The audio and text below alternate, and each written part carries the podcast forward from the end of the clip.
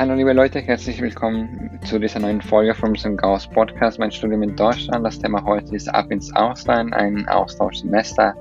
Also ein Auslandssemester ist wahrscheinlich eine der besten Sachen, die man während des Studiums erleben kann. Also dadurch äh, lernt man dann also neue Leute, äh, neue Kulturen kennenlernen und ja, man hat dann viele tolle Erlebnisse, die man dann sonst hier in, in der Heimatuni dann nicht äh, erleben würde. Und aber oft äh, gibt es dann Ausreden wie Finanzierung des Aufenthalts oder der Aufwand ist zu hoch und so weiter. Und ja, so Lena, Christine und ich haben uns dann mit dem Thema auseinandergesetzt und dann wollen wir dann auch unsere Erfahrung mit euch teilen. Ja, hallo äh, Lena und Christine. Also vielen Dank, dass ihr dann euch die Zeit genommen habt, um äh, Studieren ins Ausland äh, zu sprechen. Äh, aber bevor wir anfangen, vielleicht könnt ihr dann euch kurz vorstellen und vielleicht dann auch sagen, also ob ihr dann schon ein Austauschsemester habt, beziehungsweise wann und wohin. Ja, äh, klar. Also ich bin Lena. Äh, ich studiere in, an der TU Braunschweig im Master Umweltingenieurwesen und äh, während meines Bachelors war ich äh, für ein Semester in China an der Tongji Universität. Und ja, seitdem nicht mehr, aber, ja. aber ich würde eigentlich voll gerne wieder, aber ich glaube, das schaffe ich jetzt nicht mehr, bis mein Master endet. Ich bin Christine und ich studiere im Master Wirtschaftspädagogik an der TU Dresden und ich plane gerade mein Auslandssemester für Frühling 2022 nach Schweden. Schön. Und ja, also wie äh, habt ihr dann entschieden, also Lena dann, oder wie bist du dann auf die Idee gekommen, dann nach China zu gehen und Christine dann nach Schweden? Ähm, also ich war vor meinem Studium schon mal in China, also quasi zwischen ähm, Abitur und Studium habe ich dort einen Aufenthalt als Au pair gemacht. Und äh, danach habe ich halt aus verschiedenen Gründen, äh, unter anderem, weil es mir gefallen hat, aber auch weil ich die Sprache weiter lernen wollte, dann entschieden, nochmal dahin zu gehen und halt nicht nur in Urlaub oder so zu fahren, sondern diese Chance zu nutzen, nochmal im Studium dort ähm, zu studieren, dort einen Sprachkurs zu besuchen und noch mehr Leute kennenzulernen und äh, noch mehr das chinesische Essen zu essen. genau, also einfach, weil es mir beim ersten Mal sehr gut gefallen hat und ich gedacht habe, das kann ich noch ein zweites Mal machen. Ich habe mich für Schweden entschieden, weil mich die skandinavischen Länder generell interessieren und ich auch Schwedisch als Sprache interessant finde und das natürlich mit Englisch als Unterrichtssprache da sehr gut alles funktioniert. Und habe das gehofft, dass ich es kriege, habe es als Erstwunsch angegeben, aber im Endeffekt weiß man ja nie, was man dann kriegt. Also ich habe drei Wünsche angegeben, Schweden war der Erstwunsch und äh, den habe ich tatsächlich auch gekriegt und da freue ich mich sehr drauf. Okay, und dann, ja, also wie weiß man dann, ob, äh, ob ein Austauschstudium sinnvoll ist? Also, ähm, wie sinnvoll das dann ist, das kann ich sicherlich erst danach beantworten, aber man hört ja von Kommilitonen oder von Lena zum Beispiel eigentlich nur Gutes und das ist einfach eine Erfahrung und so eine gute Sache im Studium, dass ich finde, dass wenn man die Möglichkeit hat, dass man das unbedingt äh, mitnehmen sollte. Und Ausland generell ist ja eigentlich auch immer eine tolle Erfahrung. Und dann halt im Studium, also da ist man sicherlich dann auch sozial auf so einem Level, dass man sehr schnell gut Leute kennenlernt und da dann gut angebunden und schnell ja, Freunde findet und Kommilitonen. Anders ist, wenn man jetzt später dann mal im Berufsleben ins Ausland geht, da ist es sicherlich schwieriger als im Studium und deshalb denke ich, das ist eine gute Sache und wenn man die Möglichkeit hat, sollte man die nutzen. Ja, ich glaube, ich sehe das ähnlich. Also ähm, ich würde auch sagen, dass es für quasi den Großteil aller Menschen eine gute Entscheidung ist. Ähm, ich meine, das ist so ein bisschen wie, wie in der Werbung sozusagen. Man macht neue Erfahrungen und man lernt andere Kultur kennen und man begegnet irgendwie Problemen oder Herausforderungen, die man dann dort löst und vielleicht auch alleine löst oder zumindest anders löst, als man es vielleicht äh, in seinem Heimatland machen würde. Man kann neue Leute kennenlernen, man kann eben vielleicht auch eine neue Sprache lernen und dadurch, ich glaube einfach, das ist so eine Art Erwachsenwerden auch. Deswegen würde ich es immer empfehlen ich würde auch jetzt ganz pauschal sagen, dass es äh, erstmal für alle sinnvoll ist. Ähm, ich kenne auch niemanden, der den Auslandsaufenthalt bereut, auch wenn ich jetzt nicht ausschließen möchte, dass das vorkommt. Äh, ich denke, die hauptsächlichen Sorgen sind eher sowas wie, dass man Zeit verliert, dass man dann zum Beispiel das nicht mehr in der Regelstudienzeit äh, schaffen kann.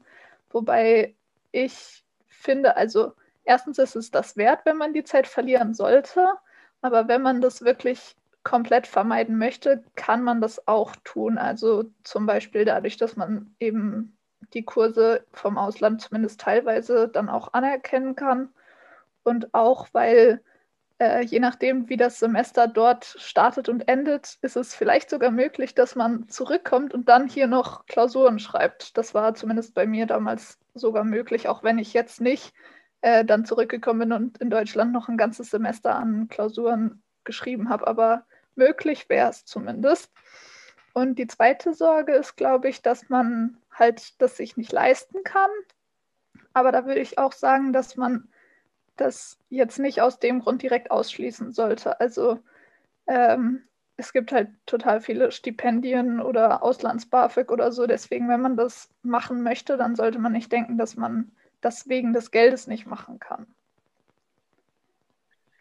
Ja, also ich glaube, äh, Finanzierung ist dann auf jeden Fall so eine große Sorge. Also vielleicht kannst du das äh, genauer ausführen. Also äh, wie viel kostet dann so ein Auslandssemester zu machen oder dann ein Austauschstudium und wie kann man das dann finanzieren? Ja, also ich glaube, tendenziell kann man schon sagen, dass es von den Kosten alleine vielleicht etwas teurer ist, als wenn man jetzt einfach in Deutschland bleiben würde, weil man muss halt die Reise bezahlen, vielleicht Flugtickets oder sowas, dann braucht man eventuell ein Visum.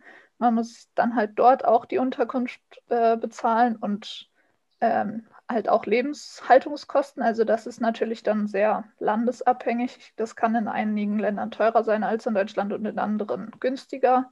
Dann kann es sein, dass man Studiengebühren zahlen muss. Da muss man vielleicht eine Krankenversicherung fürs Ausland bezahlen oder ähnliches. Und konkrete Kosten sind, glaube ich, sehr, sehr schwer festzulegen, weil das sehr stark landesabhängig ist. Also in China ist es jetzt schon so, dass die Kosten für Essen und für irgendwie Metro fahren oder so durchaus günstiger sind als in Deutschland, aber trotzdem muss man natürlich irgendwie Flugtickets und sowas ähm, kaufen. Und wenn man ähm, ja keine Studiengebühren zahlen möchte, dann kann man äh, an Austauschprogrammen teilnehmen. Also wenn man an eine Partneruni geht, ähm, dann muss man eben die Studiengebühren nicht zahlen, weil man dann in Deutschland diese Semestergebühren zahlt. Und äh, dann gibt es natürlich ja, Erasmus und auch ganz viele andere Förderungsmöglichkeiten. Also es gibt halt Auslands-BAföG. Das können sogar Menschen beantragen und dann auch bekommen, die vielleicht äh, normalerweise in Deutschland kein BAföG bekommen. Und es gibt jede Menge Stipendien und ich würde auf jeden Fall ähm, empfehlen, dass man sich da informiert, weil es viel mehr, viel mehr Möglichkeiten gibt, das zu finanzieren, als man denkt, weil vielleicht hat die eigene Uni Stipendien, dann gibt es den DAAD, der hat auch ähm, viele verschiedene Stipendien für verschiedene Länder. Und manchmal bieten, äh, bietet das Gastland dann auch Stipendien an für die Menschen, die in diesem Land studieren wollen. Jetzt, Chris, hast du eigentlich schon mal überlegt, wie du dein Erasmus finanzierst? Da das ja alles noch relativ in den Kinderschuhen steckt bei mir, jetzt nicht konkret. Ich denke, ich bin da auch ziemlich gegenteilig unterwegs mit dir in China. Also China hat ja relativ geringe Lebenshaltungskosten. Da ist Schweden sicherlich am anderen Ende des Spektrums. Aber dementsprechend kriegt man ja dann auch den Erasmus Plus Höchstsatz von aktuell, glaube ich, 450 Euro. Das wird sicherlich nicht reichen, aber das ist auf jeden Fall schon mal ein Anfang. Und dann muss man halt gucken, dadurch, dass das ja mit Arbeiten dort eher schwieriger ist, ob man irgendwie was anspart oder ich kriege wahrscheinlich dann auch noch Unterstützung meiner Eltern, das ist dann auch immer ganz gut. Aber ansonsten denke ich, bin ich auch bereit, da dann mehr Geld auszugeben, was ich jetzt vorher ansprach, wie quasi Urlaub. Man will ja dann auch, wenn man dort in dem Land ist, viel reisen. Also wenn ich jetzt in Schweden bin, dass ich vielleicht mal noch weiter in den Norden fahre oder mal nach Stockholm, da die Partneruni äh, nicht in Stockholm ist, sondern eher so in der Mitte des Landes oder vielleicht mal irgendwie nach Norwegen oder nach Finnland oder so. Und das ist ja dann wie Urlaub. Insofern kann man dann auch mal in seine Erspartes rangehen, finde ich. Aber tendenziell, ich habe jetzt schon viel gelesen, dass ähm, ehemalige Erasmus-Studenten dort ein Auto empfehlen. Das wäre dann sicherlich noch eine äh, Ausgabe, die dazukommt, mit der ich aktuell nicht so plane. Aber ich denke, das wird dann alles ein bisschen deutlicher, wenn es dann näher kommt und wenn ich den Platz 100% fest habe. Okay, und ähm, ja, also wenn die Finanzierung geklärt ist, dann was sind dann die ersten Schritte? Also was kommt dann als nächstes? Ja, also prinzipiell gilt bei diesen Auslandsaufenthalten immer, dass man früh starten sollte, vielleicht auch viel früher als man denkt, ähm, weil es eben sehr lange Bewerbungsfristen gibt und weil man sich vor dem Bewerbungsprozess ja auch erstmal informieren muss. Ähm, deswegen würde ich schon sagen, dass man eher so ein bis anderthalb Jahre vorher mal anfangen sollte. Ähm, und ja, prinzipiell gibt es ähm, meistens erstmal so generelle Infoveranstaltungen. Da kann man dann lernen oder ja, da kriegt man erzählt, was es überhaupt für Optionen an der Uni gibt. Also in welchen Formaten man ins Ausland kann, jetzt zum Beispiel für ein Praktikum oder für eben so ein Austauschsemester oder dass man äh, als Free Mover dahin geht. Das heißt, dass man nicht an eine Partneruni geht, dass man irgendwie ein Dual-Degree-Programm macht, je nachdem, ob die Uni das anbietet. Also da gibt es erstmal dieses ganze Spektrum vorgestellt und dann werden eben auch die verschiedenen Bewerbungszeiträume klarer und eben auch der Prozess, also was dann die einzelnen Stufen des ähm, Bewerbungsprozesses sind. Und wenn man dann so einen generellen Überblick hat, dann sollte man sich als nächstes vermutlich ja ähm, erstens entscheiden, welches von diesen Programmen man macht und zeitgleich auch äh, welches Land. Also ob ich jetzt äh, ein Praktikum machen will oder ein Austauschsemester und eben wo ich das Ganze machen möchte. Und wie ich schon gesagt habe, also bei mir war das relativ einfach, äh, weil also ich habe eigentlich gar nicht über andere Länder groß nachgedacht. Aber ich weiß nicht, ob das bei dir anders war, Chris. Hast du, also wie lange hast du überlegt und wie viele Länder hattest du am Anfang in deiner äh, Übersicht und ja, welche davon hast du dann genommen? Ich war am Anfang ein bisschen überfordert, weil es erstmal so viele verschiedene Austauschprogramme gab von meiner Uni mit Erasmus Plus und dann weltweit. Aber ich habe mich dann relativ schnell entschieden, dass ich mich eher in Europa sehe zum Auslandsstudium und habe dann einfach geguckt, was es für Länder gibt und auch ähm, wie viele Plätze jeweils. Zum Beispiel Norwegen hatte ich auch Interesse. Da gab es drei verschiedene Hochschulen, die als Partnerstadt und Partneruni da mitgemacht haben. Und jetzt Schweden zum Beispiel gab es nur diese eine Uni für meinen Studiengang mit auch irgendwie nur drei Plätzen. Also da kann man dann schon ein bisschen überlegen und auch in Norwegen zum Beispiel muss man dann vielleicht erstmal recherchieren, was diese ganzen Unis für Unterschiede haben und ob die teilweise vielleicht nicht so geeignet für einen sind oder vielleicht gerade geeignet für einen sind, wenn man eher mal so eine kleinere Hochschule erleben will. Und ich habe mich dann aber relativ schnell entschieden, dass ich ähm, ja eher nach Skandinavien möchte. Und dadurch, dass wir nur drei ähm, Wünsche angeben können. Ich habe von vielen gehört, die können irgendwie fünf angeben. Wusste ich halt, okay, Schweden und Norwegen. Und dann beim dritten habe ich überlegt und habe dann ähm, mich fürs Baltikum entschieden, denn ich denke, das ist auch sehr, sehr spannend und jung und äh, immer moderner werdend. Und da war es dann aber relativ schwierig, weil ich persönlich jetzt nicht so einen großen Unterschied mich informiert hatte, eigentlich mit Estland, Lettland, Litauen was davon jetzt am attraktivsten für mich ist oder welche Uni da am besten für mich wäre und habe den, den Drittwunsch eher relativ zufällig ausgewählt. Ich weiß auch gar nicht mehr, welcher das war. Also entweder Lettland oder Litauen. Ähm, aber ich habe jetzt im Endeffekt sogar meinen Erstwunsch gekriegt und bin darüber sehr glücklich. Ja, das ist immer viel wert, wenn man das kriegt, was man sich ja, am meisten wünscht. Genau, und äh, ich glaube, danach muss man halt ähm, sich nochmal konkreter über den Prozess informieren für das Programm und das Land, was man ähm, ins Auge genommen hat, was man, was man im Blick hat. Ähm, und da muss man dann halt schauen, vielleicht gibt es irgendwie noch bestimmte Voraussetzungen, unabhängig von den Bewerbungsunterlagen, also oder die zu den Bewerbungsunterlagen dazugehören, wie irgendwelche Sprachzertifikate oder ein Empfehlungsschreiben von einem Professor oder ähnliches. Und ähm, da würde ich auch empfehlen, dass man die ähm, persönlichen Beratungsangebote der Uni nutzt oder des International Office, weil ja, dann kann man halt seine eigenen persönlichen Fragen stellen. Und was ich auch empfehlen würde, was Christine ja gerade auch schon gesagt hat, dass sie jetzt zum Beispiel erfahren hat, dass es äh, in Schweden an ihrer Uni dort, dass ein Auto da sinnvoll ist. Also ich glaube, es ist immer eine gute Idee, mit den Leuten zu sprechen, die da waren oder eben so Erfahrungsberichte zu lesen. Ich glaube, wenn man äh, die Uni googelt und dann quasi ja irgendwie Austausch oder Erfahrungsbericht oder sowas, dann findet man da ganz, ganz viel. Ähm, am besten natürlich von der eigenen Uni, aber auch von anderen Unis. Ich meine, egal von welcher Uni man in Deutschland jetzt startet, man geht ja dann an die gleiche Uni im Ausland. Deswegen ist es, glaube ich, ähm, auch sehr spannend, was andere Leute davon sagen. Und wenn man sich Sorgen macht, dass man die Kultur da überhaupt nicht kennt oder dass alles so fremd ist, kann man zum Beispiel auch einen Kurs äh, für interkulturelle Kompetenz besuchen oder solche Sachen. Aber das ist jetzt, glaube ich, nicht die Priorität. Ja, also vielleicht kurze Frage. Also zu dieser Wunschliste, was äh, Christine erwähnt hat, also ist das dann nur für Erasmus-Programme oder auch für Übersee? Also bei uns ist das für alle. Also ich für weiß alle. nicht, ob man bei manchen vielleicht doch fünf Wünsche angeben darf, aber man kann eigentlich immer mehrere Wünsche angeben und dann muss man halt hoffen und die Daumen drücken, dass vielleicht der erste Wunsch erfüllt wird.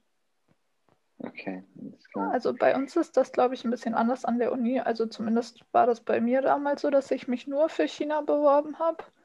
Ähm, aber bei Erasmus ist es, glaube ich, schon äh, Pflicht, dass man da immer mehrere Länder angibt. Aber wenn man eben ins nicht-europäische Ausland geht, dann kann man sich auch für ein Land bewerben, aber man kann sich auch für mehrere Länder bewerben.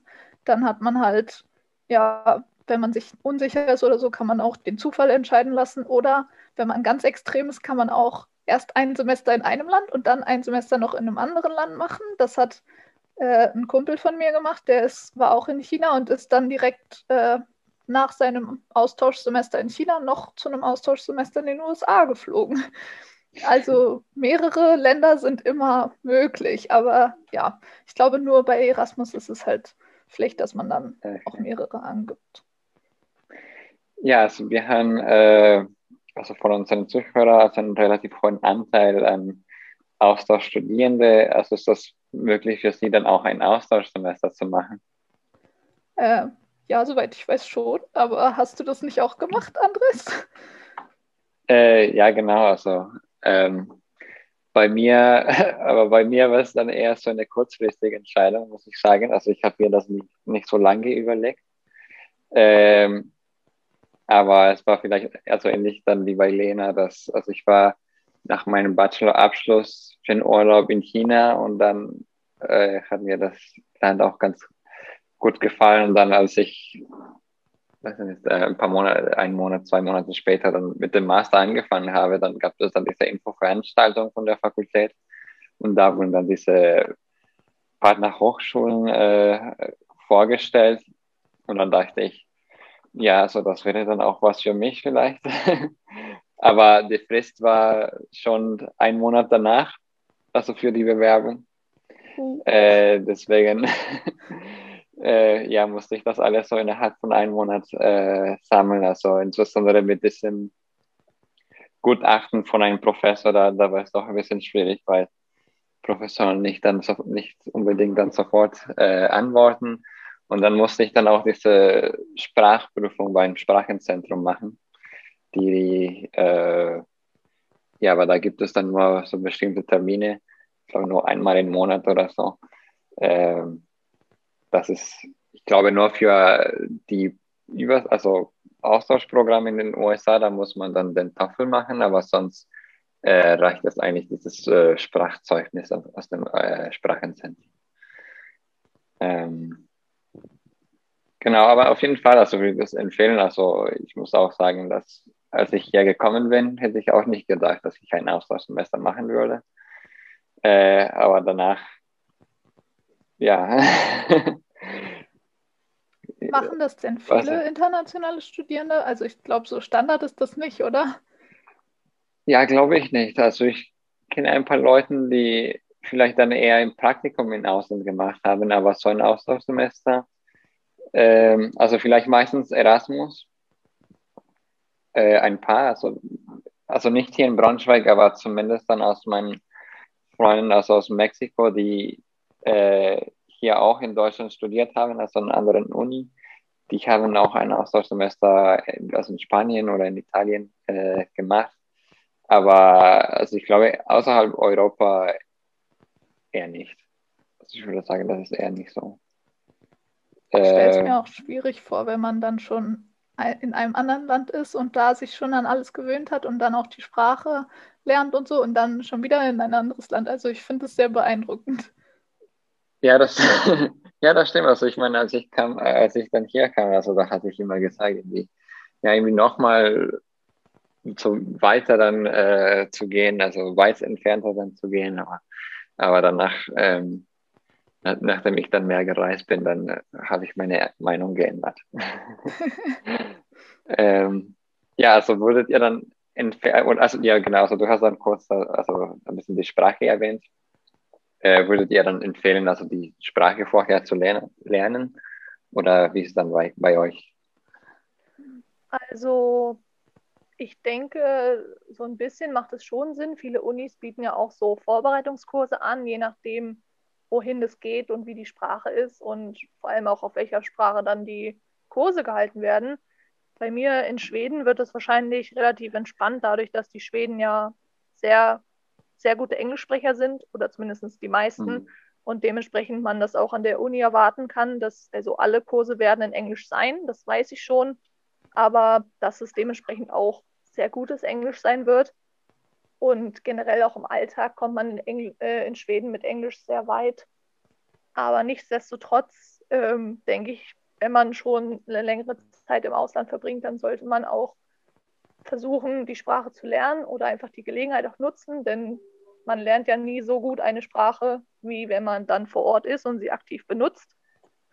Ähm, es gibt auch jetzt da an der Uni in Schweden zum Beispiel einen, ähm, einen Crashkurs für Auslandsstudierende zwei Wochen vor Semesterbeginn für so die Grundlagen. Das macht sicherlich auch sehr viel Sinn, den zu besuchen. Der ist auch komplett kostenfrei.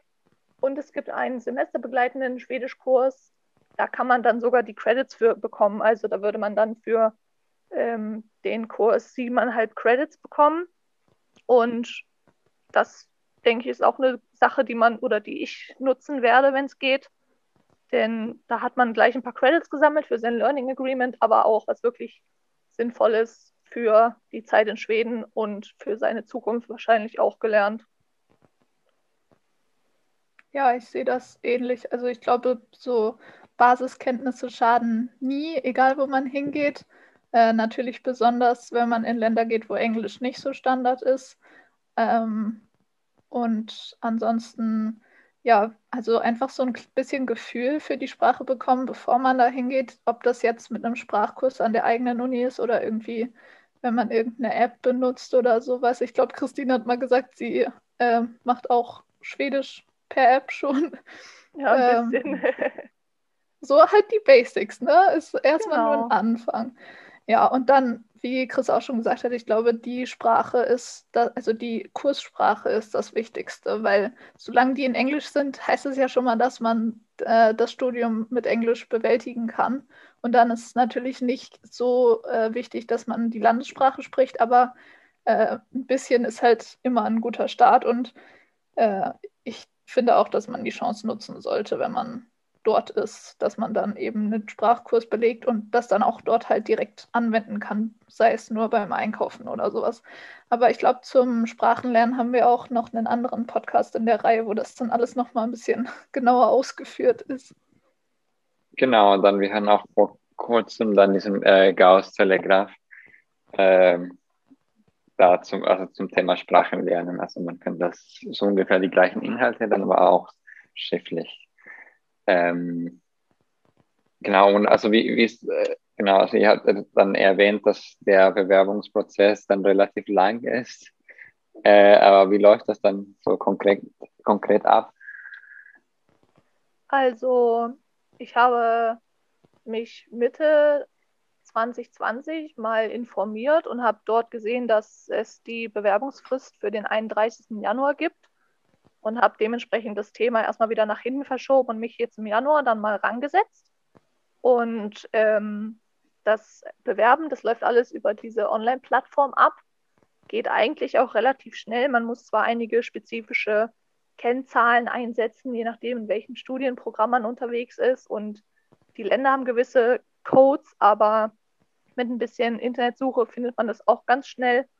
Das, was am längsten gedauert hat, war eigentlich ein Anschreiben und ein Lebenslauf. Aber ich denke, wenn man genug Motivation mitbringt, dann ist sowas auch schnell geschrieben.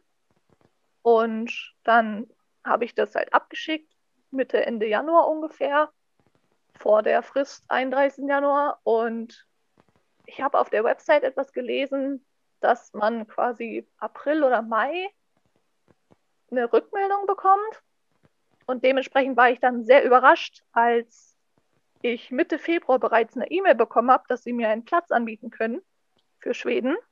Da war ich wirklich sehr überrascht, aber natürlich auch sehr glücklich. Und ich hatte dann fünf Tage Zeit, diesen Platz anzunehmen.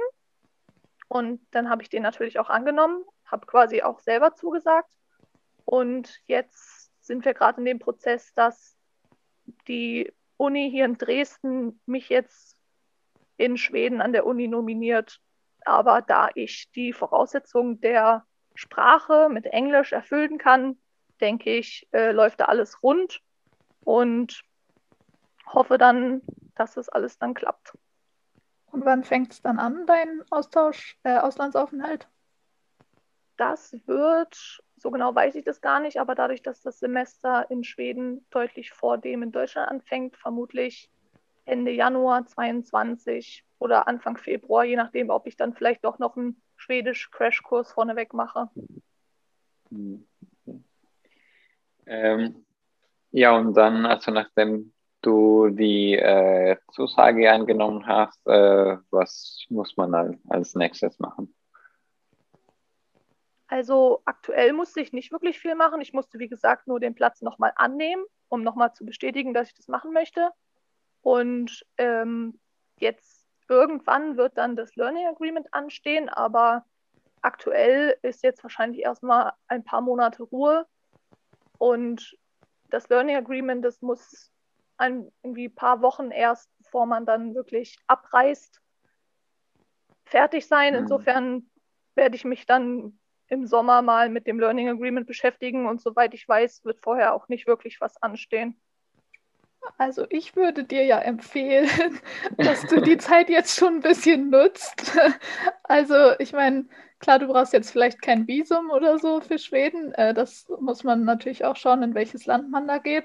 Aber was, wo ich mal behaupten würde, wo man nicht zu früh anfangen kann, ist äh, Unterkunft suchen oder zumindest äh, mal schauen, ob man da irgendwie im Studentenwohnheim wohnen kann und wenn man keine Unterkunft hat, dass man sich irgendwie schon mal ein Hostel oder sowas organisiert für die ersten Tage.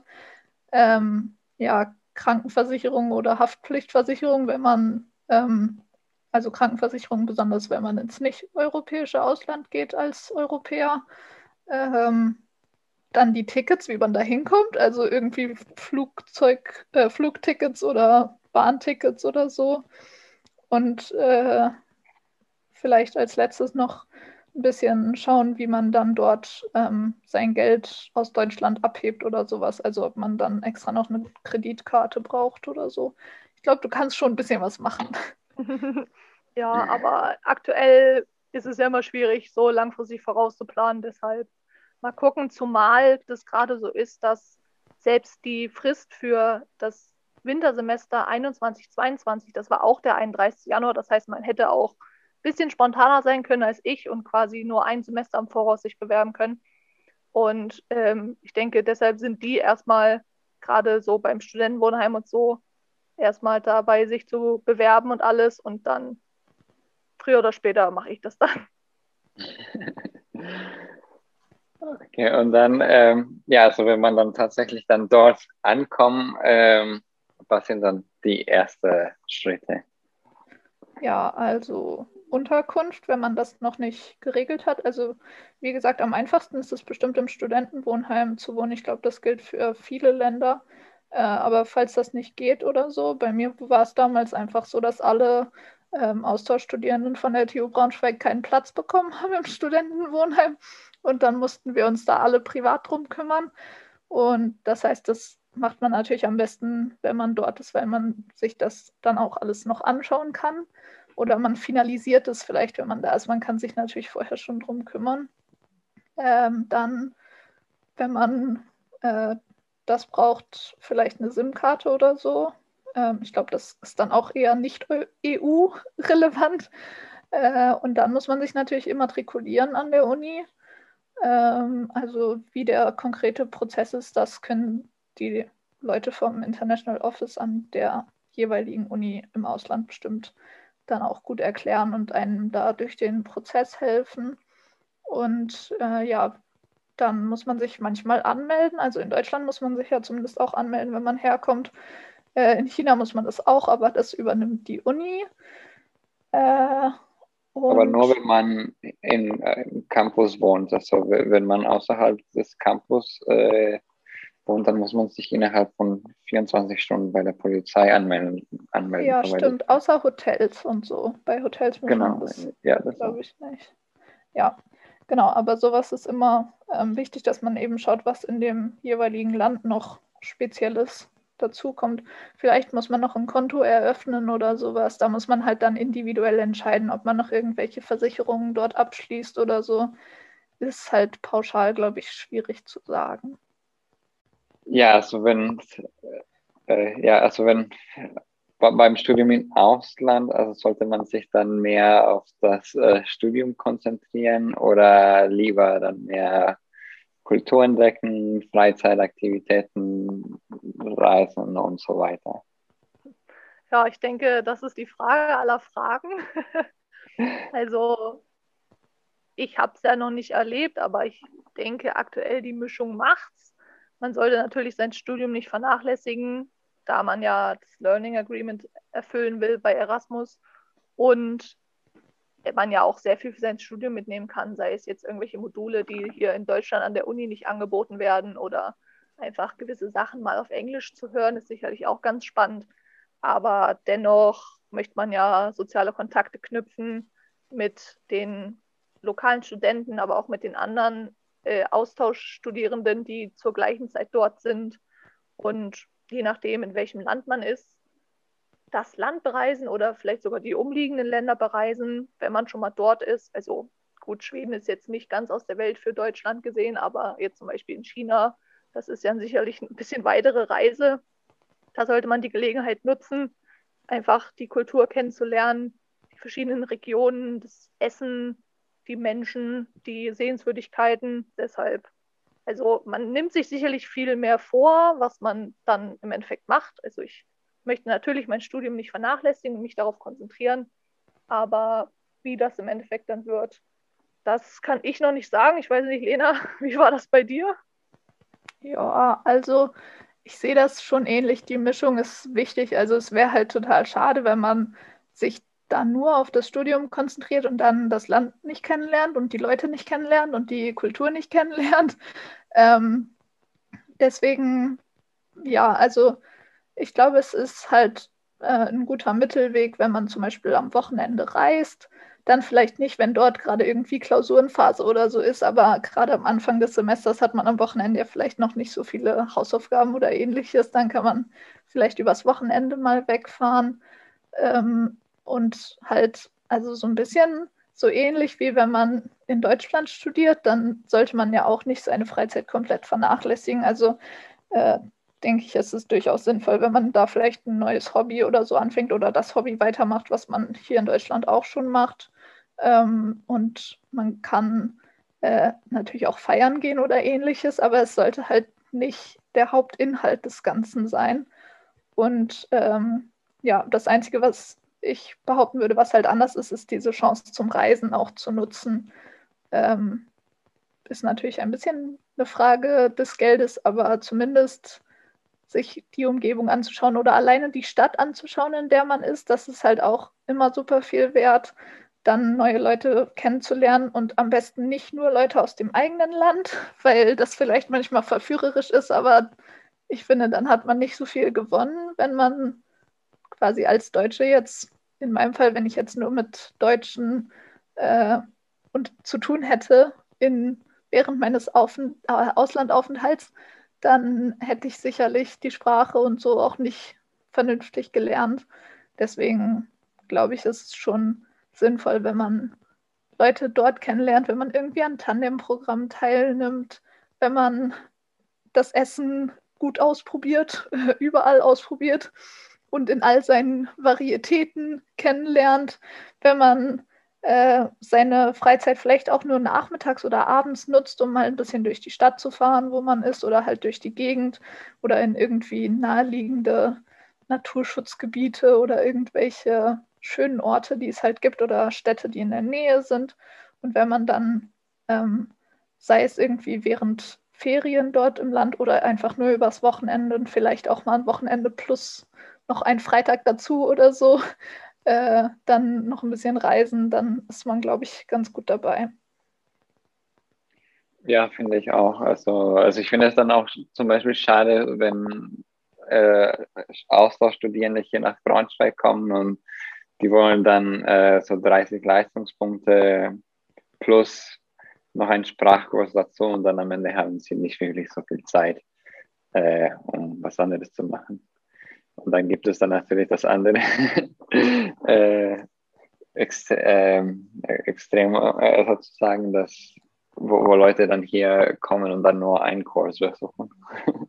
ja, ist halt, man muss natürlich schauen, was passt gut zu einem und so, aber man sollte schon hinterher noch das Gefühl haben, dass man ein Auslandssemester gemacht hat. Also, dass man das Ausland drin hat und dass man auch das Semester drin hat und zu einem Semester gehören halt nun mal auch irgendeine Art von Leistungspunkten erhalten, sei es jetzt irgendwie durch Klausuren oder Labore oder was auch immer.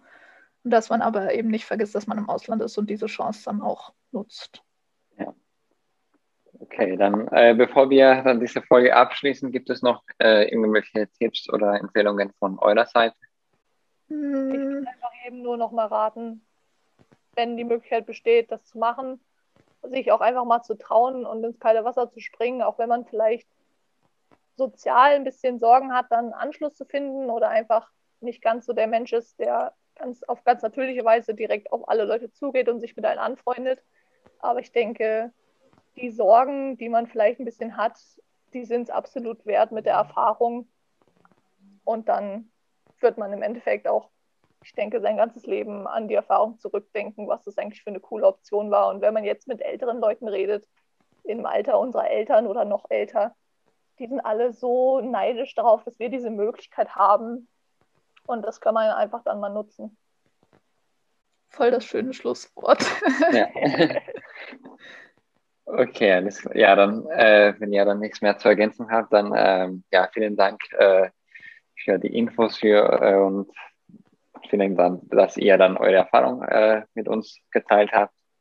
Und an allen Zuhörer, also vielen Dank nochmal fürs äh, ja, Zuhören und äh, bis zum nächsten Mal. Tschüss.